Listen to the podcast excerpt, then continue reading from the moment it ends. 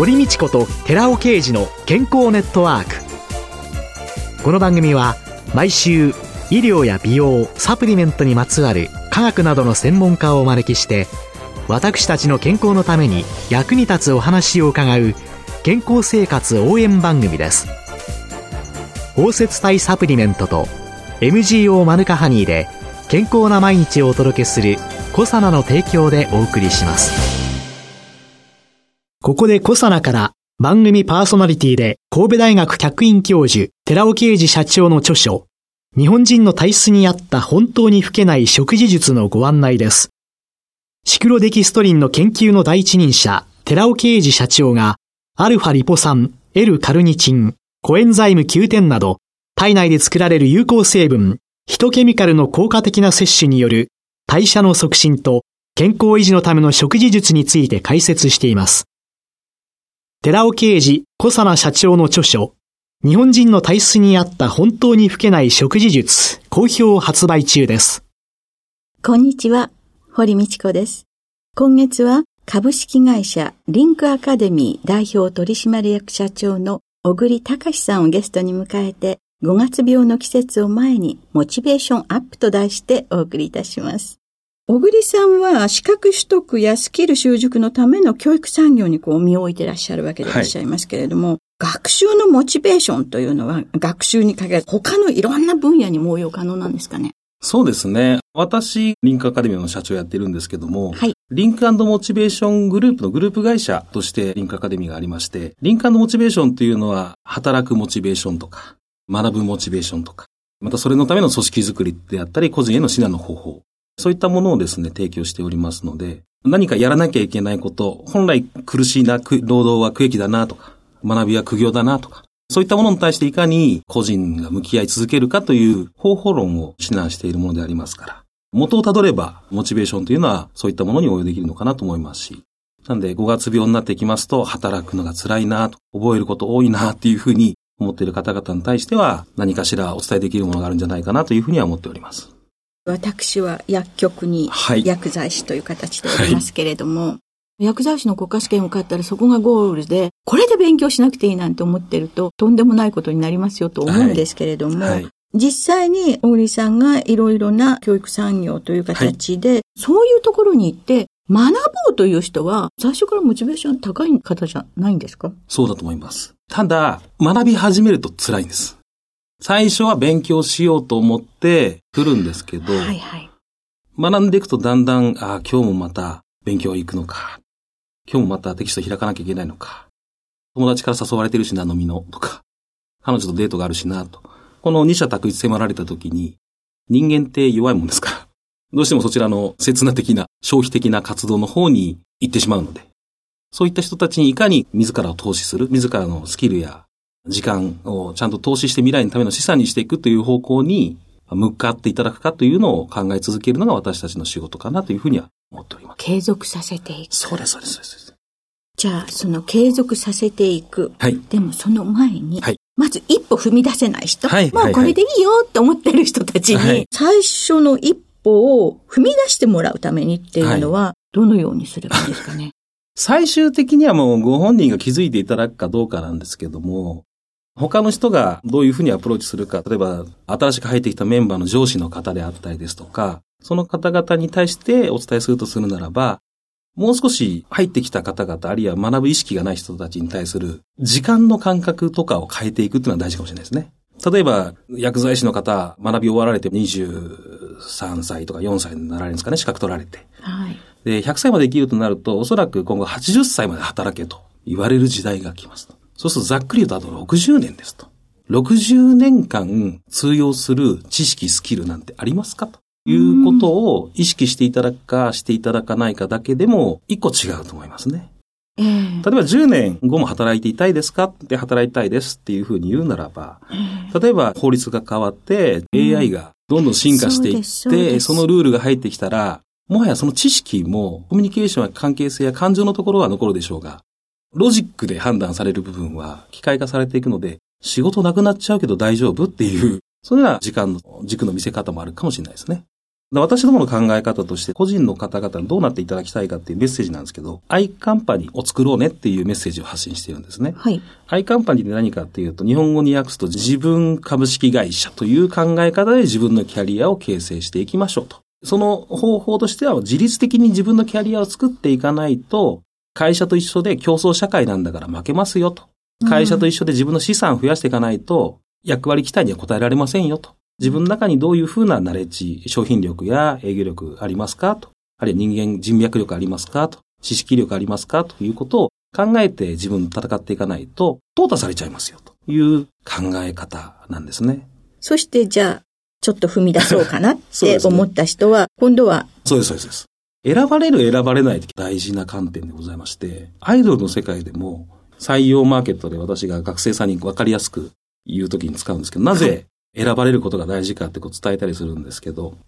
昔モーニング娘。ってあったじゃないですか。はい。モーニング娘。って最初の選考で選ばれたら、基本本人が私辞めますっていうふうに言わない限りは、ステージに立ち続けられますよ。はい。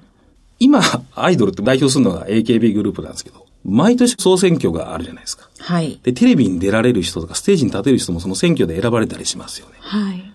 それが毎年あるからこそ彼女らは頑張って自分のファンを作んなきゃいけない。自分自身を磨かなきゃいけないという努力をし続けていくんですが、でも残念ながら多くの人が選ばれないゾーンに行き、選ばれた数限りない人たちだけがテレビに出られるとか、っていう風な時代に変わってきてるんだと。だか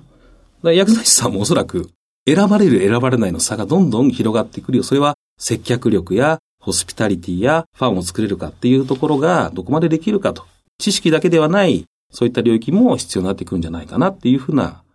思いではいますけどね、お話伺ってて。本当にありがとうございますという感じなんですけれども、実は薬局っていうのは、医薬分業というのが国の主導で動いていったもんですから、病院の横にあれば、薬局という看板を上げていれば来るという、モーニング娘。時代だったんです。そうでしょうね。で、そのモーニング娘。時代が今、はかかりつけ薬剤師になりなさいとか、はい24時間対応しなさいとか、はい選ばれる薬局になりました。まさに AKB 時代になってるということなんですね。その薬局そのものも選別に入ってますし、はい薬局の中における社員も選別されていきますよという、ええそんな時代ですよ。でも逆に選ばれたら自由を獲得できる時代でもありますよ。その意味では、目立ちたい、あるいは活躍したい、自分でやりたいことを成し遂げたいというふうに思ったらやりやすい時代ではあるんじゃないですかね。なぜなら毎年オーディションがあるからっていう、そんな考え方です。選ばれたら、はい。自由という時も、この自由というのは、自由というのは自分が刹那的なものではなく、例えば会いたいという人に会える。あるいはこのステージに立ちたい。この仕事をしたい。この人といいプロジェクトを立ち上げたい。あるいは朝は仕事をしなくていい形にしたい。1日3時間でお金を稼ぎたい。とか、そういったその働くという上での選択肢の幅が広がっていくという考え方ですね。新入社員って入ってきたらおそらく不自由だと思うんですよ。朝何時に来なさいと。そのために満員電車乗らなきゃいけない。こんな格好してはいけません。髭は切りなさい。髪はここまでよっていう話を不自由な中でやっていくんですけど、選ばれていけば選ばれていくこと、今度自分の中で交渉力が増していくんで、交渉力増していったら自分の自由が選択できていきますよ。そんな考え方です。選ばれる人間。選ばれる人間になろうとそうすると選ばれるとやっぱり自信も出てきますよね。出てきます。その自信っていうのが、より自分を高めなきゃいけないと思う。またどんどんいい方に回転していくんでしょうね。そうです人間で右肩上がりだけでもないんで会社もそうですけど、ええ必ず浮き沈みがあるので、沈んだ時にどう対処するかとか、はい。乗ってる時にどう気をつけなきゃいけないかとかは、まさにモチベーションのマネージメントの仕方としてはありますけどね。乗っておりますとね、はい。もう我が世の春というような感じで、何でも自分の思う通りになると思い、時々横暴になったり、はい傲慢になったりっ そうですね。ていうのは、はい。感謝の気持ちとかご縁の気持ちを忘れる人って多いですよね。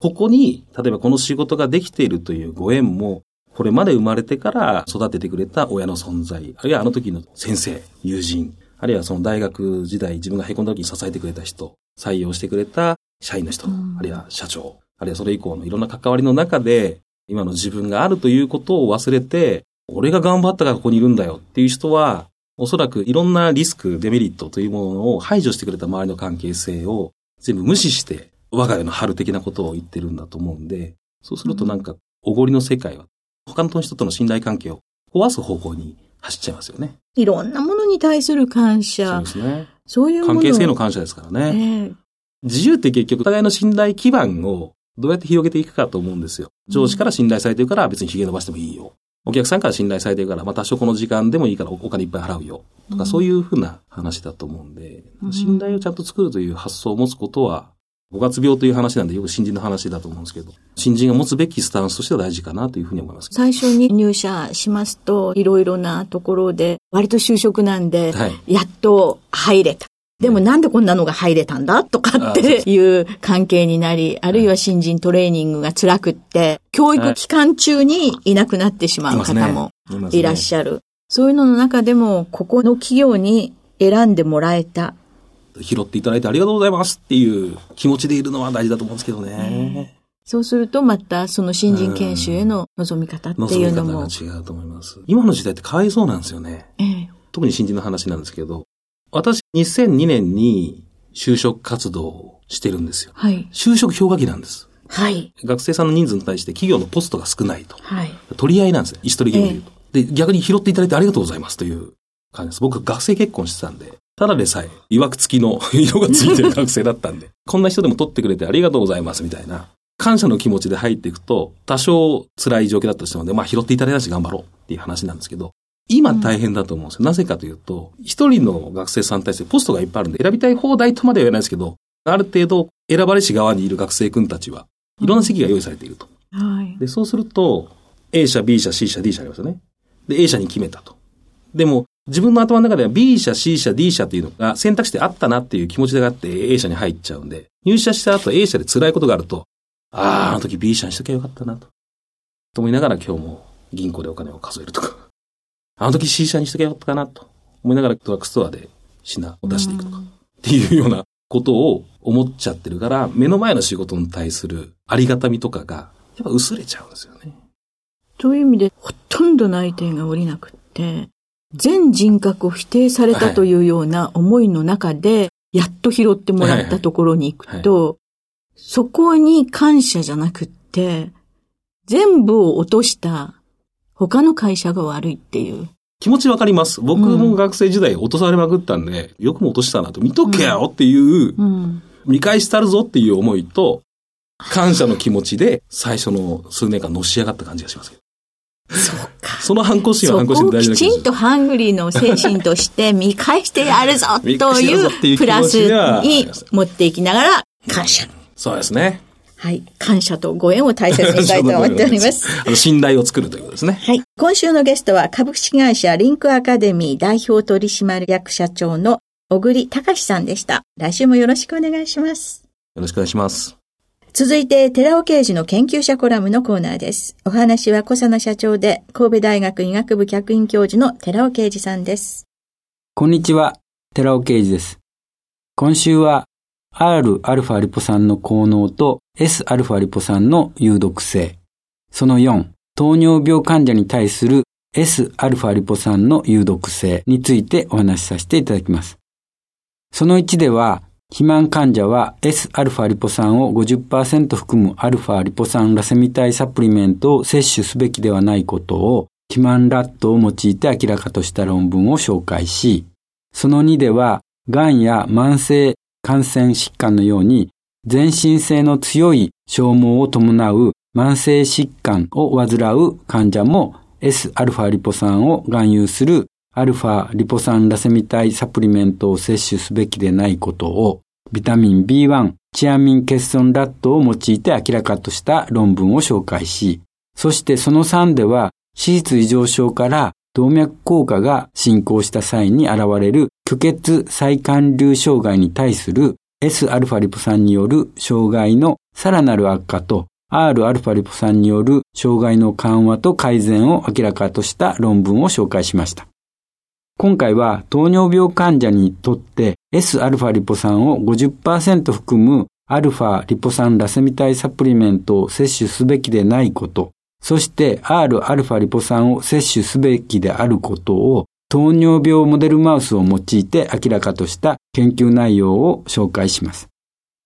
この研究は2001年9月4日にドイツのアスダメディカ社のベッセルラによって特許化されたもので、 その日本語の翻訳題目は、糖尿病と糖尿病後遺症の治療薬としての Rα リポ酸、R ジヒドロリポ酸、そしてそれらの代謝物のフリー酸塩、エステルアミドの利用というものであります。では、研究内容の紹介の前に、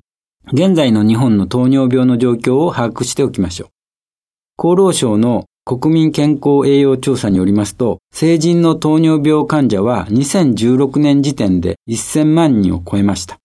予備軍の1000万人を加えると2000万人を超えていて、国民の2割が今や糖尿病あるいはその予備軍であるということになります。病気になる確率の高い高齢者人口が増え、運動不足や食生活の乱れなどによる肥満人口の増加が原因となり、高齢化の加速によって糖尿病患者数は高い水準で推移すると見られています。この研究では糖尿病モデルマウスを用いてグルコーストランスポーター、グルットの膜移動と合成量に関する Rα リポ酸と Sα リポ酸の影響を見ています。まず、この研究を理解していただくため、その1でもぐるっとを説明しましたが、ここでも少しより詳しく説明しておきます。グルコース、つまりブドウ糖ですけども、グルコースはほとんどの細胞の代謝に不可欠な物質ですが、分子が極性を持っているために、生体の膜を通過するためには特別な膜輸送のためのタンパク質が必要となります。そのタンパク質がグルットなのです。これまでにグルットは14種類が同定されていますが、この研究ではグルット1とグルット4の膜移動と合成量について調べています。血中のグルコースを脳内に取り込むグルット1はインスリンでも反応しますが、インスリンの有無にかかわらず、グルット1は細胞膜上に存在してグルットを取り込むことができます。赤血球で最も高頻度に発現しており、すべての細胞で呼吸を維持していくのに必要な最低限のグルコース取り込みに深く関わっています。一方、グルット4は主に脂肪細胞、骨格筋、心筋に認められ、インスリンがない時、細胞内に沈んでいますが、インスリンにより細胞膜上へ浮上してグルコースを取り込みます。お話は小佐野社長で神戸大学医学部客員教授の寺尾啓二さんでした。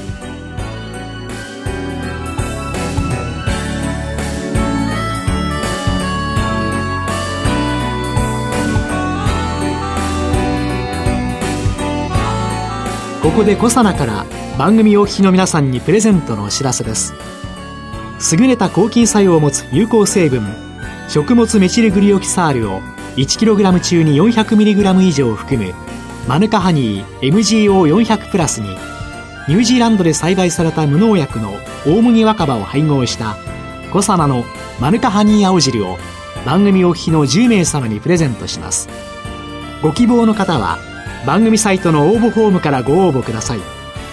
コサナのマヌカハニー青汁プレゼントのお知らせでした。